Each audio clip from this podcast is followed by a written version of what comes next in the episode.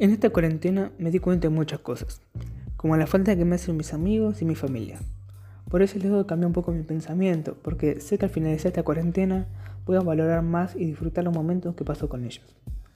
Me acuerdo que hace unos años yo me cuestionaba cómo sería tener clases de casa, lo bueno que estaría y lo cómodo que sería. Pero no fue así. Se extraña mucho la aula, compartirla con las profes y compañeros, los recreos y la salida como los campamentos.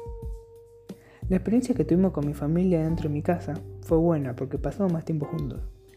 Pero mi familia que vive en Brazatei, que básicamente es toda mi familia, de parte de mi papá y mi mamá, no, es lo mismo porque en esta cuarentena están pasando hambre y tienen que salir a trabajar con todo el peligro que hay en estos momentos, que hace que todo lo posible no, que hacen todo lo posible para no contagiarse el virus, pero nada es 100% efectivo.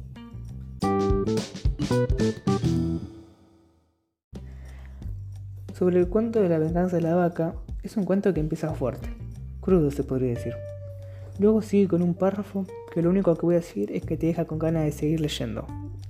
Este cuento es perfecto para la gente que le gusta el suspenso y lo realista, porque yo me defino como un lector al que le encantan los cuentos con esas dos características juntas. ¿Quién podría temerle a una vaca?